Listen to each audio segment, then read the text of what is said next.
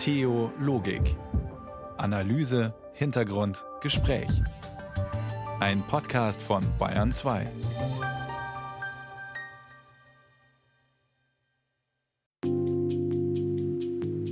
Montagabend auf Bayern 2. Herzlich willkommen zu einer Stunde über Gott und die Welt bei Theologik. Heute mit Friederike Wede.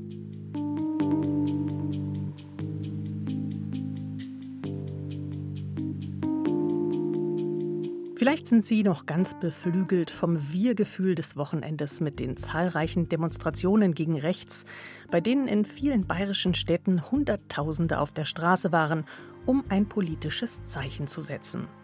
Ja, und vielleicht auch, um sich einmal rückzuversichern, bin nur ich nicht einverstanden. Etwa mit rechtsextremen Remigrationsfantasien. Oder geht's auch anderen so? Und es hat sich gezeigt, es gibt so etwas wie ein Wir-Gefühl, das die unterschiedlichsten Leute zusammenrücken lässt. In diesem Fall zu einem Nicht mit uns. Wir-Gefühl, die Balance zwischen Ich und Wir. Darum soll es in der nächsten Stunde gehen. Wie pflegen wir so etwas wie Gemeinsinn? Oder leben wir in Zukunft alle munter nach dem Motto Me First? Von Gemeinsinn jedenfalls war in letzter Zeit eher wenig zu spüren. Stattdessen immer wieder viel Polarisierung und Spaltung. Plakate mit Galgen, an denen symbolisch Politiker baumeln, sind ja schon seit den Pegida-Protesten 2014 immer wieder bei Demos zu sehen, fast schon normal. Die politische Rhetorik wird nicht zuletzt durch die AfD auch immer schärfer. Eine neue Eskalationsstufe schien aber kürzlich erreicht, als bei einer Demonstration von Landwirten hunderte wütende Demonstranten Wirtschaftsminister Robert Habeck an einem Fähranleger im norddeutschen Schlüttsiel empfingen, einige von ihnen eine Polizeikette durchbrachen, um auf die Fähre zu gelangen, woraufhin diese mit Habeck an Bord wieder ablegte. Droht jetzt eine völlige Verrohung der Gesellschaft? Antje Dechert mit Gedanken dazu. Messerstecher, Remigration, Sozialklimbim, Heizungsstasi, Klimaterroristen. In der politischen Debatte wurde nicht nur im vergangenen Jahr verbal ordentlich aufgerüstet. Sozial Schwache und Migranten wurden mit Worten abgewertet und stigmatisiert, demokratische Entscheidungen als diktatorische Maßnahmen dargestellt, sozialer Ungehorsam zum Terror stilisiert. Was wir beobachten können, ist, dass viel mehr Partialinteressen, also Einzelinteressen, sich Gehör verschaffen. Sagt Professor Raphael Bär. Er lehrt Soziologie und Kriminologie am Fachhochschulbereich der Akademie der Polizei in Hamburg. Und eine der Strategien, sich Gehör zu verschaffen, ist auch durch eine, sagen wir mal, aggressiv gefärbte Sprache. Das sehen wir insbesondere bei politischen Parteien wie der AfD dass sie immer sozusagen an die Tabuschranken hineinreichen und uns dann damit erschrecken. Und nachdem das mal gesagt ist, denken auch andere, ja, das kann man jetzt mal sagen. Liebe Freunde, Hitler und die Nazis sind nur ein Vogelschiss in über 1000 Jahre erfolgreicher deutscher Geschichte auch die Bevölkerung, die werden doch wahnsinnig, die Leute, wenn die sehen, dass 300.000 Asylbewerber abgelehnt sind, nicht ausreisen, die vollen Leistungen bekommen, die volle Heilfürsorge bekommen, die sitzen beim Arzt und lassen sich die Zähne neu machen und die deutschen Bürger nebendran kriegen keine Termine. Und hier wird bewusst getriggert und mal gucken, wie weit man kommt mit diesen Tabubrüchen und dann wird die nächste Stufe erreicht. Der Ton in der Politik, im öffentlichen Umgang miteinander ist unsensibler, mitunter krude und aggressiv geworden. Aber werden es auch die Menschen?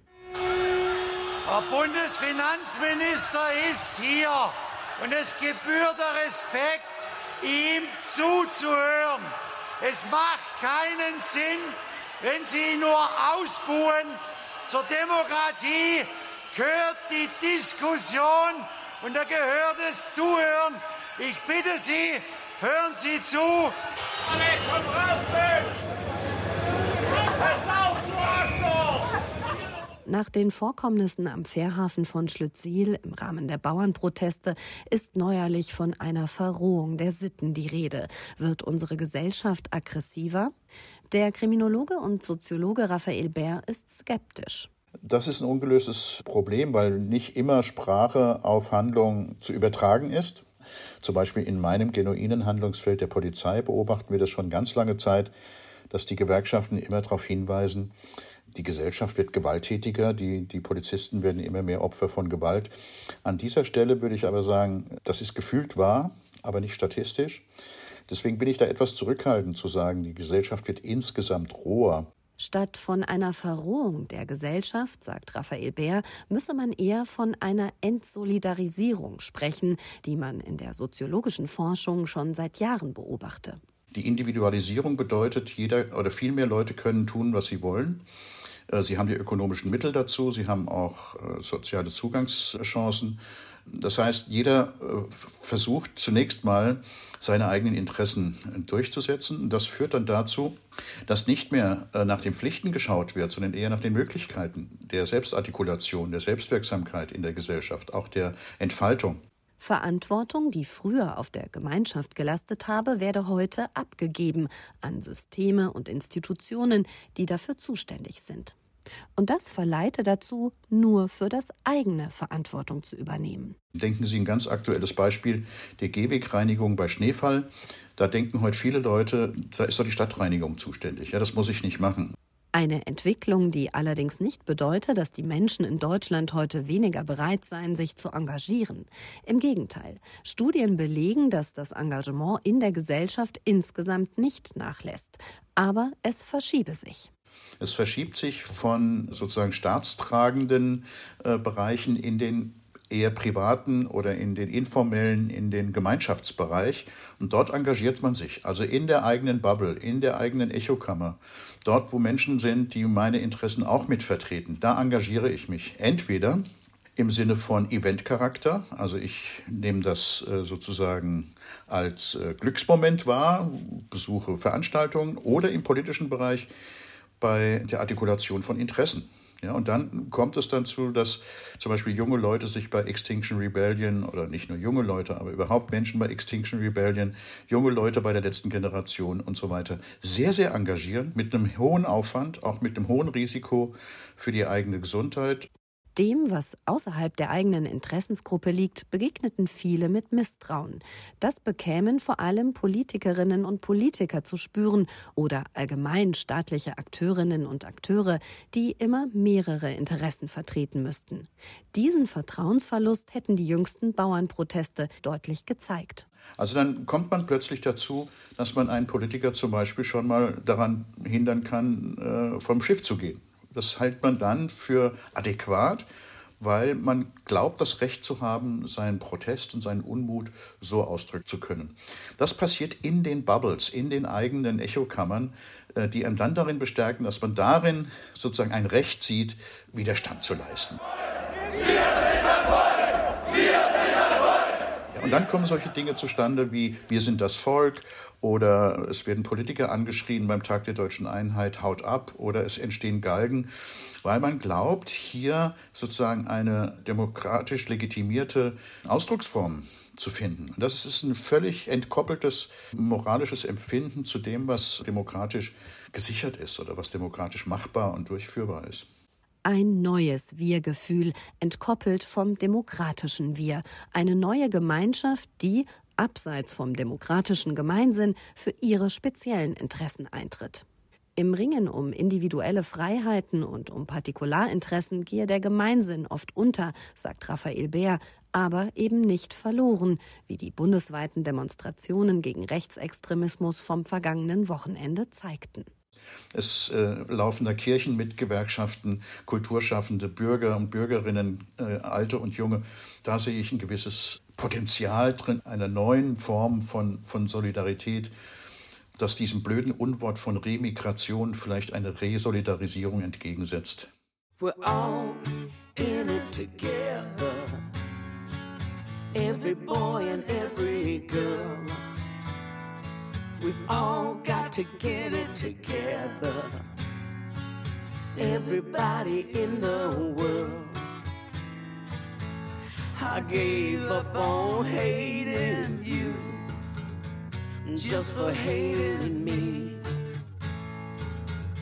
I gave up on hating you a long time ago. I need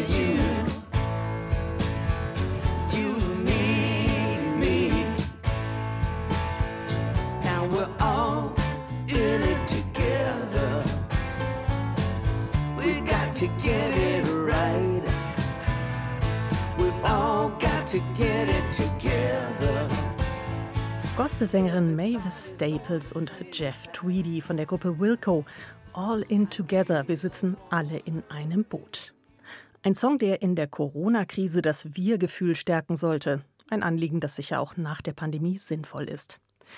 Über das Wir-Gefühl und den Gemeinsinn macht sich auch die Literatur- und Kulturwissenschaftlerin und Ägyptologin Aleida Assmann nicht erst seit der Corona-Krise Gedanken, aber seither ganz besonders. Sie hat an der Universität Konstanz mit einer interdisziplinären Forschungsgruppe eine Veranstaltungsreihe zum Gemeinsinn angestoßen, was ihn bedroht und was wir für ihn tun können. Frau Professor Assmann, im Kern geht es ja um die Frage, wie wir ein Wir-Gefühl entwickeln. Im Moment scheint es eher so, als würden viele in der Gesellschaft nach dem Prinzip verfahren Me First. Haben wir zu viel Ich, zu wenig Wir? Also ich habe den Eindruck, dass mich dieser Gegensatz nicht weit genug trägt, denn es setzt eigentlich voraus, dass eine Gesellschaft ausschließlich aus Egoisten besteht, aber sie besteht ja eigentlich eher aus Individuen und das muss man ja noch nicht gleichsetzen. Und umgekehrt können wir auch sagen, eine Wir-Gesellschaft kann auch dieses Wir kollektiv sehr stark machen und wie ein Kollektivegoismus sozusagen aufbauen und dann sehr ausschließend äh, werden. Und das erleben wir ja auch. Und das ist das Problem des Nationalismus. Also da haben wir das Problem eines zu starken Wirs. Das ist zu homogen und ausschließend. Und äh, im anderen Fall wollen wir auch das Me First wieder zu einem sozusagen gestärkten Ich machen, das sich auch als Individuum behaupten kann und es selbst entscheiden kann, also mündig werden kann. Wir brauchen das Ich und wir brauchen das Wir, aber wir müssen es immer wieder anders und neu bestimmen. Die Politik, die Kirchen, andere Religionsgemeinschaften, die Gewerkschaften, alle Institutionen beschwören ja eigentlich immer wieder, dass wir mehr Zusammenhalt brauchen, mehr wir. Und Sie halten dem entgegen, dass wir mehr Gemeinsinn brauchen. Wo liegt denn da für Sie der entscheidende Unterschied? Ja, ich glaube, man braucht beides. Also diejenigen, die von Zusammenhalt sprechen, denen ist daran gelegen, etwas zusammenzuhalten. Es ist wie eine Klammer, dass nichts ausbricht, dass die Spaltungen wieder zusammenwachsen. Das ist ja die Verantwortung eigentlich fürs Gemeinwohl, ja, was die Obrigkeit im Blick haben sollte. Das ist die Verantwortung des Staates. Aber da muss natürlich auch die, müssen die Einzelnen in der Gesellschaft mitarbeiten. Und was die aufbauen können, ist eben etwas, was ich eher aus dem Konzept des Gemeinsinns heraus denke, nicht so sehr als eine rhetorische politische Vokabel, sondern direkt etwas, was im Menschen selbst verankert ist. Also wir haben diesen Sinn, diesen Gemeinsinn. Das ist der sechste Sinn, äh, den wir, wenn wir in die Geschichte gehen, bei Aristoteles schon finden, der Gemeinsinn, der Sensus communis, auch der Common Sense, der gesunde Menschenverstand. All das sind Möglichkeiten, mit denen wir wieder arbeiten können, um uns die Angewiesenheit auf andere Menschen und die Beziehungen mit anderen Menschen äh, zu stärken. Trotzdem braucht das Wir ja immer sowas wie eine ideologische Klammer, so einen Wertekanon, einen gemeinsamen, auf den sich alle einigen können, um Gemeinsinn zu entwickeln. Was könnte das jetzt sein? Wir erleben eine fortschreitende Säkularisierung, der Religionen sind es also wohl vielleicht nicht mehr. Parteien, Vereine, Gewerkschaften erleben aber auch eine allgemeine Institutionenmüdigkeit. Was taugt denn noch als integrative Kraft? Wir haben ja zunächst mal die westliche Kultur als so einen Wertekonsens und da war lange Zeit die USA unser Modell. Und in den USA galt das Modell des amerikanischen Traums. Und der amerikanische Traum war ein völlig säkulares Modell, kein religiöses Konzept, aber ein sehr, sehr, sagen wir, mitreißendes Konzept, gerade auch für Einwanderer, die eine Chance bekamen. Es war ein, ein Angebot und eine ausgestreckte Hand. Ja, aber diese ausgestreckte Hand, die ging dann eben auf Wettbewerb und Leistung und Erfolg. Und damit hat es dann doch auch wieder sehr ausschließend gewirkt und den Einzelnen auch wieder sehr vereinzelt. Jeder ist sich selbst der Nächste, so nach dem Motto. Prototyp für den Gewinner dieser Weltsicht ist ja eigentlich Donald Trump. Das ist ganz genau richtig. Und was hier völlig zu kurz kommt, ist die soziale Komponente. Und das ist ein Schwachpunkt innerhalb dieses amerikanischen Traums, den halt Trump ganz besonders offensichtlich für alle macht, ja, dass er über Leichen geht. Und diese Beziehungslosigkeit, das ist ein Konzept, das sich eben die Gesellschaft als ein Wir vorstellt, das eben ein Unisono ist. Alle, alle rufen dasselbe, alle vergöttern ihn. Ja, das ist ein ganz anderes Kollektiv als eines, das aus mündigen Menschen, die sich gegenseitig helfen, besteht. Also insofern hängt dieses Ich mit einem entsprechenden Wir auch zusammen. Und da muss man immer wieder sagen, Gemeinsinn ist etwas anderes. Gemeinsinn ist nicht im Fanblock sitzen, Trump Anhänger und mitzujubeln, sondern es heißt, Brücken zu bauen und eben Bindungen herzustellen, die noch nicht bestehen, andere einzubeziehen, die noch nicht dazugehören. Und da liegt ja im Moment die große Herausforderung. Wir leben in einer diversen Gesellschaft und wir müssen diese umwandeln und eine homogene äh, gibt es eben nicht mehr und die wollen wir auch gar nicht mehr. Die AfD möchte eine solche homogene Gesellschaft zurückholen und das würde heißen, alle ausschließen, die einem nicht passen. Die europäische Aufklärung gilt ja auch als Moment der Erfindung der Individualität und der Findung des Ichs. Andere Gesellschaften schreiben das Wir viel größer als wir hier im Westen, wenn man beispielsweise nach Fernost schaut. Klappt es da auch mit dem Gemeinsinn besser? Ja, also es gibt natürlich viele, viele Gesellschaften und äh, das liegt an ihren Kulturen, die ganz anders ausgerichtet sind. Die westliche Kultur, das habe ich angedeutet, mit dem amerikanischen Traum ist sehr stark auf die Individualisierung ausgerichtet, die ja an sich auch eine äh, ganz wichtige kulturelle Errungenschaft ist, aber eben auch die Atomisierung des Einzelnen. Das ist ein großes Problem und das mündet auch, das sieht man an diesen westlichen Gesellschaften sehr stark im Moment in die Einsamkeit.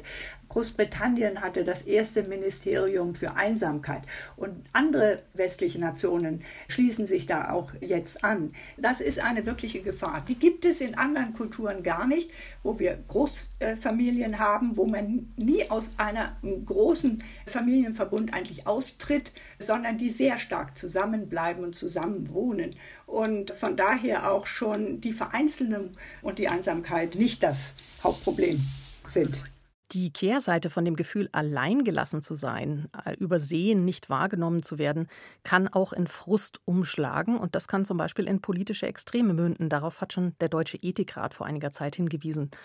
Bei den Bauernprotesten hat man ja auch immer wieder Plakate gesehen, gerichtet an die Bundesregierung in Berlin: Seht ihr uns?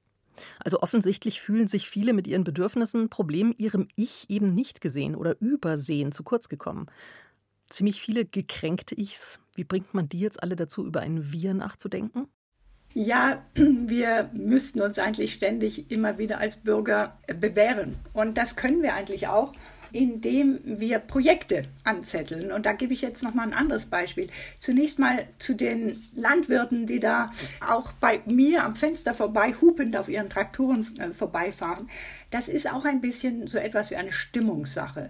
Also Stimmungen schaukeln sich hoch, Stimmungen stecken an, Stimmungen entgleiten. Das hat den Charakter eines Flächenbrandes. Also, dass so etwas passiert, das ist in Demokratien auch möglich, ja, dieser Ansteckungsfaktor. Und natürlich entlädt sich da etwas, was nicht von heute oder gestern kommt, sondern was sich angestaut hat. Und äh, wahrscheinlich ist es sehr wichtig und gesund, dass es sich entlädt, denn wenn es sich entlädt in solchen Aktionen, dann kann man es auch wieder einfangen und einhegen oder in einen konstruktiven Verlauf einbetten.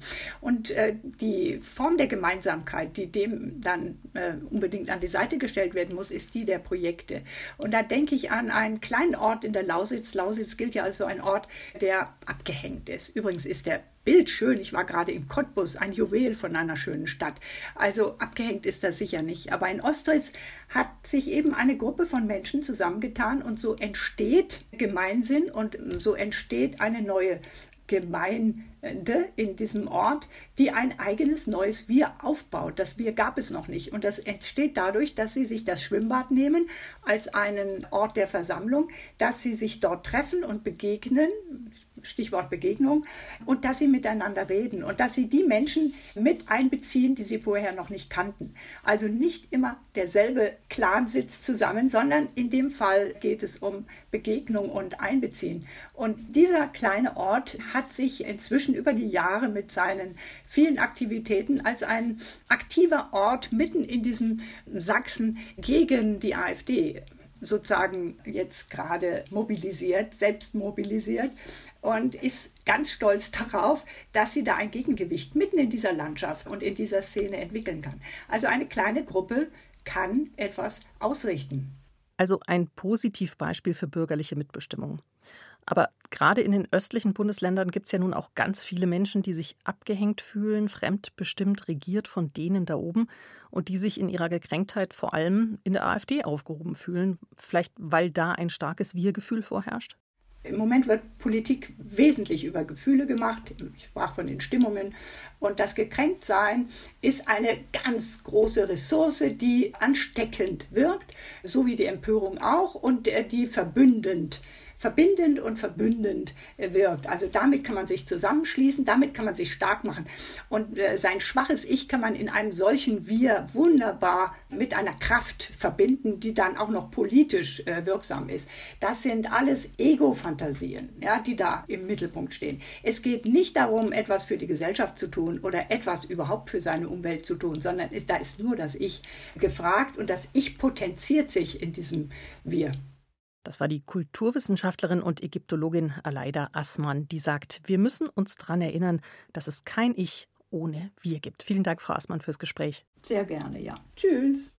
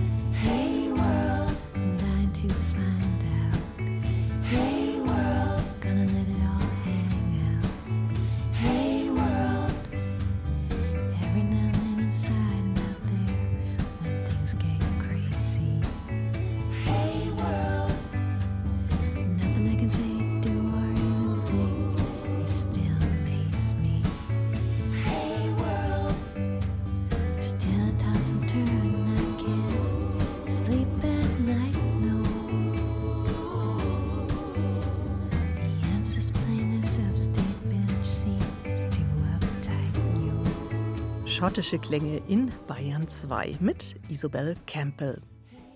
Wir sprechen über das Verhältnis von Ich und Wir und wie es sich auf den Gemeinsinn auswirkt. Ungemein wichtig ist dieses Zusammenspiel für den Kampf gegen den Klimawandel. Da wird Immanuel Kants Frage brandaktuell: Handle ich so, dass auch alle anderen so handeln könnten wie ich, oder bekämen wir dann ein Problem? Den eigenen CO2-Fußabdruck tracken, keine Lebensmittel verschwenden, weniger Fleisch essen, weniger fliegen. Was jeder Einzelne tun kann in Sachen Klimaschutz, das ist inzwischen im Bewusstsein vieler angekommen. Aber was bringt das eigentlich, wenn die Hauptverursacher klimaschädlicher Treibhausgase eigentlich nicht der Otto-Normalverbraucher von nebenan ist, sondern ganz andere Player, die Industrie, die Politik, die nicht regulierend eingreift? Was kann der Einzelne da schon bewirken? Oder bräuchte es nicht mehr wir, damit das Ich überhaupt noch eine Zukunft hat? Veronika Wawacek hat sich diese Fragen gestellt. Draußen bestes Wetter, aber in dir diese Sonnenfinsternis. Es donnert und es blitzt. Ich werd dich nicht vergessen, doch will nur, dass du dich auch niemals vergisst. Weißt du noch, wer du bist?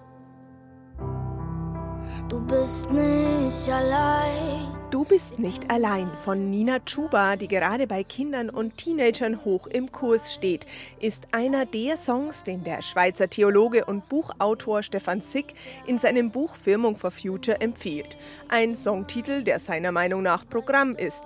Denn niemand sei allein und es sei gar nicht so schwierig, den blauen Planeten zu schützen. Etwas für die Natur, die Pflanzen und die Tiere zu tun. Ich möchte damit junge Menschen motivieren, sich für die Schöpfung einzusetzen.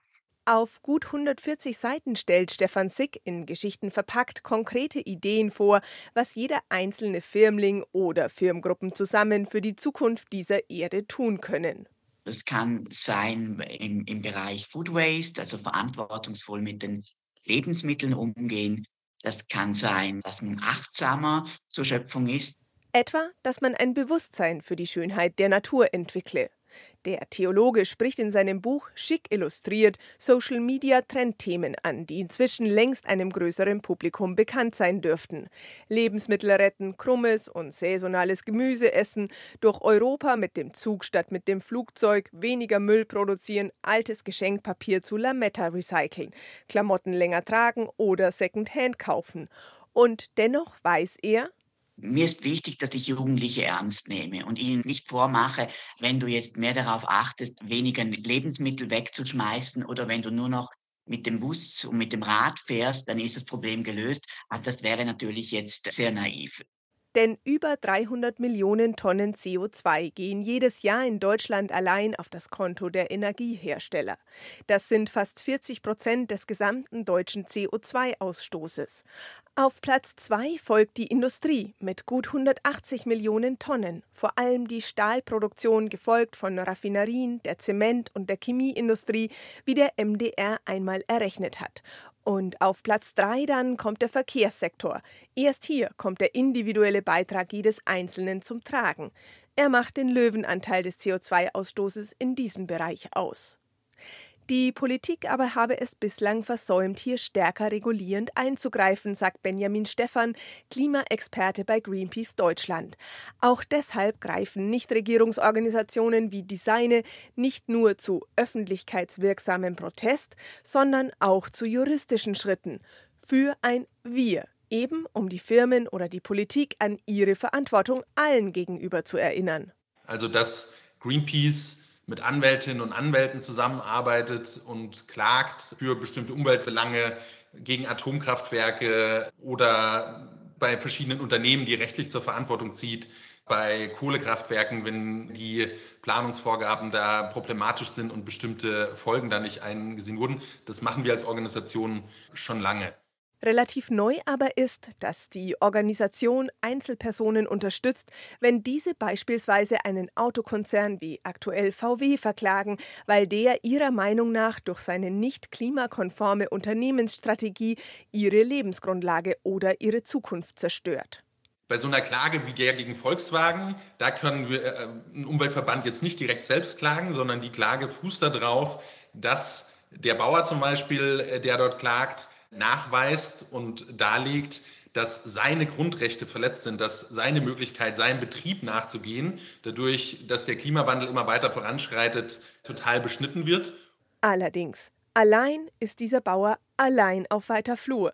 Benjamin Stephan ist deshalb der Meinung, die Hauptverantwortung liegt beim Wir, bei der Gesellschaft und ihrer Vertretung in der Politik. Man könne die Menschen nicht überfordern und immer an ihre Individualverantwortung appellieren, damit das Ich auch in Zukunft eine Überlebenschance hat. Der Klimawandel ist sowas Großes, wo ich als Individuum auch einfach an meine Grenzen komme. Beispielsweise hätten wir nicht das kam aus der EU, das war jetzt nichts, was wir in Deutschland äh, vorangebracht haben, die CO2-Flottenregulierung gehabt, also dass Autohersteller Auflagen bekommen haben, dass ihre Autos sparsamer sein müssen. Und an dem Punkt musste das jetzt auch so sein, dass sie dann quasi einen gewissen Anteil an Elektroautos reinbringen. Dann hätten die nicht sich in dem Maße jetzt auch bei der Entwicklung von Elektroautos engagiert. Solche Vorgaben gab es in China früher, deswegen sind die chinesischen Autohersteller da auch nochmal ganz anders aufgestellt. Konsumentin, Konsument, wenn ich ein neues Auto kaufen will und es gibt kein Angebot an Elektroautos, dann kann ich da natürlich nichts machen. Wie machtlos das Individuum ist, wie begrenzt die Möglichkeiten des Einzelnen sind, das musste auch Sarah Hajj Amar schmerzlich erfahren. Seit ihrem elften Lebensjahr hat sich die heute 24-Jährige für den Klimaschutz eingesetzt. Erst bei Plant for the Planet, später bei Fridays for Future und der Generationenstiftung in Berlin. Bis zur völligen Erschöpfung im Jahr 2020. Überspitzt gesagt litt ihr Ich unter dem Engagement für das Wir. Es ist einfach so, dass so ein Kampf gegen die Klimakrise ja total schwierig sein kann. Vor allem, wenn man sich dann alleine fühlt und dann Covid-Kämmer ist und auf einmal ist man total disconnected von allen Leuten, mit denen man davor gekämpft hat. Und dieses Gemeinschaftliche, also wir sind da jetzt gemeinsam drin und wir vereinen unsere Kräfte, ist das, was Kraft gibt. Und wenn das dann wegfällt, dann steht man auf einmal allein vor einem riesigen Berg, vor einer riesengroßen Herausforderung Herausforderung und man kommt einfach nicht weiter. Ich allein kann diesen Berg nicht versetzen. Irgendwann sei sie an einem Punkt gewesen, an dem sie sich nur noch ausgelaugt fühlte. Sie hatte nicht mehr das Gefühl, selbst etwas bewegen zu können, wirksam zu sein, sagt sie. Seit einer längeren Pause aber ist die Energie zurück. Und sie sieht, so sagt sie es, dass es das Engagement der vielen braucht, das aber im Einzelfall ganz unterschiedlich aussehen kann. Können. Nicht jeder muss an der Frontlinie stehen und schreien und auf Bühnen stehen, sondern in unserem Alltag können wir auch ganz viel da. Kann sein, dass ich einen Brief an meinen Abgeordneten schreibe oder das kann sein, dass ich an einem Freitag bei Fridays for Future mitgehe und die Masse noch größer mache. Inzwischen arbeitet sie bei der Organisation, bei der ihr Engagement einst begann. Bei Plant for the Planet sorgt sie dafür, dass sich Kinder und Jugendliche vernetzen können und Gemeinschaft erleben. Ihr sei bewusst, dass das reichste Prozent der Bevölkerung 16 Prozent der CO2-Emissionen ausstoße. Auch wisse sie, dass die Idee vom CO2-Fußabdruck auf den Ölkonzern BP zurückgehe, der damit vom eigenen klimaschädlichen Verhalten ablenke und die Verantwortung auf den Einzelnen delegiere. Und ihr sei auch klar, dass das Engagement von Individuen immer nur, Zitat, ein Tropfen auf dem heißen Stein sei. Das ist wahnsinnig frustrierend, weil das ist wieder so ein Berg, der vor uns steht was tut man da jetzt? Wie bringt man BP dazu oder Gazprom das nimmer zum Tor? Aber dann können wir auf unserer Seite von dem Ganzen, also auf das Ich. Und ich finde, für mich selber, für meine Psyche, für mein Gewissen ist es trotzdem wichtig, dass ich was unternehme. Und wenn ich auf der individuellen Ebene Entscheidungen treffe, kann es ja wohl das Systemische, die systemische Ebene beeinflussen. Denn wenn Einzelne anfangen, weniger Fleisch zu essen, auf Flugreisen zu verzichten oder weniger Verpackungsmüll zu produzieren, dann könne das durchaus andere animieren, mitzumachen. Da sind sich alle Befragten einig. Und das wiederum habe dann durchaus auch Auswirkungen auf die großen Player und damit auf das Wir.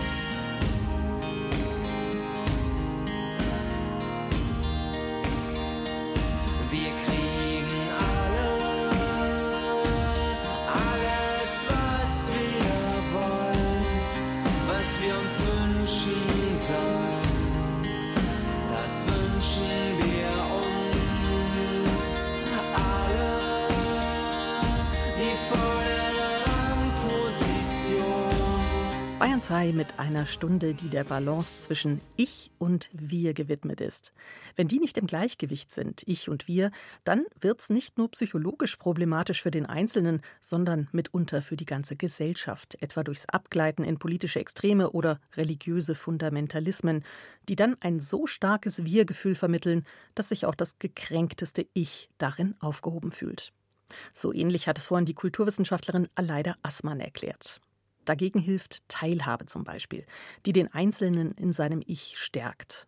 Das Ich stärken, die richtige Balance zur Welt finden, das kann man freilich auch noch anders, zum Beispiel mit Self-Care, Spiritualität oder Yoga.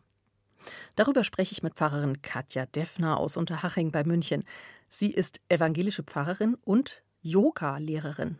Frau Deffner, wie sind Sie zum Yoga gekommen? Ich habe in Indien ein Auslandssemester gemacht in meinem Theologiestudium und dort in Indien, das war schon vor, ja, schon fast 25 Jahren, so 93 war das schon. Da ist mir ein christlicher Mönch in einem Ashram begegnet, der hat mir und meiner Freundin damals Yoga gezeigt. Und ich höre den heute noch, wie der, also ich sehe noch, wie präsent er war und ich höre noch, wie er geatmet hat damals. Und dieses einfach ganz im Hier und Jetzt zu sein, das hat mich so fasziniert. Und als ich dann in Deutschland zurück war, habe ich angefangen, Yoga zu üben. Das war ja damals noch nicht so verbreitet. Und ich wollte irgendwann noch tiefer einsteigen und habe dann Ausbildung zur Yogalehrerin gemacht. Wir hetzen im Alltag so vielen Dingen nach und versuchen Ansprüchen gerecht zu werden und Zielvorgaben etwa des Chefs, der Familie, der Freunde, auch den eigenen. Wie hilft Yoga bei der Stärkung des eigenen Ichs? Yoga bedient sich dessen, was der Mensch ohnehin mit, also was zum Mensch dazugehört. Und das ist einfach mal in erster Linie der Atem. Und allein, dass du dich mal auf deinen Atem konzentrierst und guckst, was du da eigentlich machst und wie du gerade atmest, allein das hilft, Abstand zu nehmen von dem ganzen Denken, was, was einen immer so dominiert, die ganzen ja, Sorgen, Ängste, dass man einfach mal im Hier und Jetzt ist ja, und sich beobachtet mhm, und bei sich ist, sich spürt. Der ganzen Self-Care-Bewegung, da fasse ich jetzt einfach das Yoga mal drunter, wird ja auch gerne mal das Trudeln ins andere Extrem vorgeworfen, also das Kreisen ums eigene Ich. Eine als Selbstverwirklichung verbrämte Nabelschau. Und die lässt einen dann das Wir vollkommen aus dem Auge verlieren. Ist da was dran? Ich glaube, das ist aber schon genau der Punkt, wo der Mensch gerade merkt, hier bei uns in der westlichen Gesellschaft, dass das einen auf Dauer nicht glücklich macht. Also das merke ich auch hier in der Gemeinde. Die Menschen suchen wieder einen Platz, wo sie sich verbunden fühlen mit anderen Menschen, also wo doch mehr ist als nur ich und meine eigene Selbstverwirklichung. Also ich kriege es gerade mit, ich hatte heute schon zwei oder drei Anfragen zu taufen. Ich kriege es mit, dass die, die Menschen mit den, mit, den, mit den kleinen Kindern also klar, die wollen, dass ihr Kind einen guten Weg geht, die wollen, dass, dass Ausbildung und alles Mögliche, aber die wollen auch, dass es wo eingebettet ist, weil das ist heute nämlich nicht mehr selbstverständlich, dieses Wir. Und darum glaube ich, dass die Sehnsucht bei uns nach dem Wir gerade stärker ist, als wir das überhaupt uns schon zugestehen. Das Yoga hilft dir eben erstmal für dich Stabilität, Ruhe zu kriegen, dass man dann wieder Kraft hat, um nach außen zu gehen, um in der Gemeinschaft, um in der Gemeinschaft aus sich ja, um Kraft zur Gemeinschaft zu haben, um sich in der Gemeinschaft zurechtzufinden. Du musst ja, wenn man sich so beobachtet, je klarer man mit sich selber ist, umso klarer kann man ja auch woanders sich einfinden und ja, sich dort zurechtfinden. Also geht es eigentlich um Kontemplation, innere Sammlung? Die fällt natürlich vielen in der Hochleistungsgesellschaft schwer. Wir leben ja in einem dauernden Hamsterrad und sollen jetzt aber ganz plötzlich in Ruhe kommen, quasi aus der vollen Drehung wie ein Brummkreisel der fällt um, wenn er zu langsam wird. Ist das Yoga, dieses Ruhigwerden über Bewegung, da ein leichterer Weg? Ja, das ist ein guter Gedanke, dass man mit dem Körper anfängt. Ich denke, das ist auch wieder ein Ding unserer Zeit, dass wir einfach Bewegung unterschätzen, Bewegung vernachlässigen. Und ich glaube, darum tut sich der Mensch auch schwer, einfach zu kommen und dann ad hoc in die Stille zu, zu gehen, weil er merkt, es wuselt überall und er muss erst einmal, es muss erst einmal dieser, dieser Drang nach Bewegung gestillt werden. Darum gehört für mich zur Spiritualität, gehört für mich einfach Bewegung und Körper dazu. Und ja, ich bin ja auch Pfarrerin und ich versuche, ich bin Pfarrerin jetzt in erster Linie und ich versuche das auch, oder ich möchte es auch zunehmend in meine andere spirituelle Praxis, also auch in die Gottesdienste mit, mit versuchen einzubauen. Ich meine, ich kann da jetzt keine Turnübungen machen in einem Gottesdienst, aber ich kann versuchen, mehr zu singen. Oder gerade wenn Familiengottesdienste sind, da auch die, die Lieder mehr mit Bewegungen zu kombinieren zum Beispiel. Das sind ja schon kleine Elemente. Wir haben heute in der Sendung viel über Menschen geredet, die nach dem Motto Me First leben, die also nicht fähig sind, über den eigenen Horizont hinauszuschauen auf ein Wir. Kann Yoga denen die Augen öffnen? Ob Sie meinen, ob, ob der Mensch da vielleicht so zum Umdenken kommt oder so ein bisschen, dass ihm was auffällt an sich selber. Mein, mein Wunsch wäre das natürlich schon, dass man durch das Üben von Yoga ja, eben, dass man sich spürt, mit sich verbunden ist und dann auch merkt, dass man eigentlich, ja, dass man allein nicht leben kann auf der Welt. Ich meine, das ist ja Illusion. Das wünschen sich vielleicht manche, aber dass das nicht geht, sondern dass man verbunden ist und dass man nur deshalb lebt, weil man ja auch, weil man irgendwann geschaffen worden ist. Und dass man so vielleicht dann auf lange Sicht so eine Verbundenheit, so einen Einheitsgedanken kriegt in sich. Ja, vielleicht kann ich sagen, je mehr der Mensch von sich entfernt ist, umso schwieriger wird es, ihn wieder zu sich zurückzuholen ja, ich lasse mich da von niemandem durcheinander bringen, weil ich weiß, dass es mir, dass es mir hilft und dass es mir auch als Christin hilft. Also ich bin dadurch, dass ich mich mehr, das klingt ein bisschen verrückt, aber dadurch, dass ich mich, je mehr ich mich mit Yoga auseinandergesetzt habe, umso mehr habe ich, habe ich eigentlich wieder zurück zum christlichen Glauben gefunden.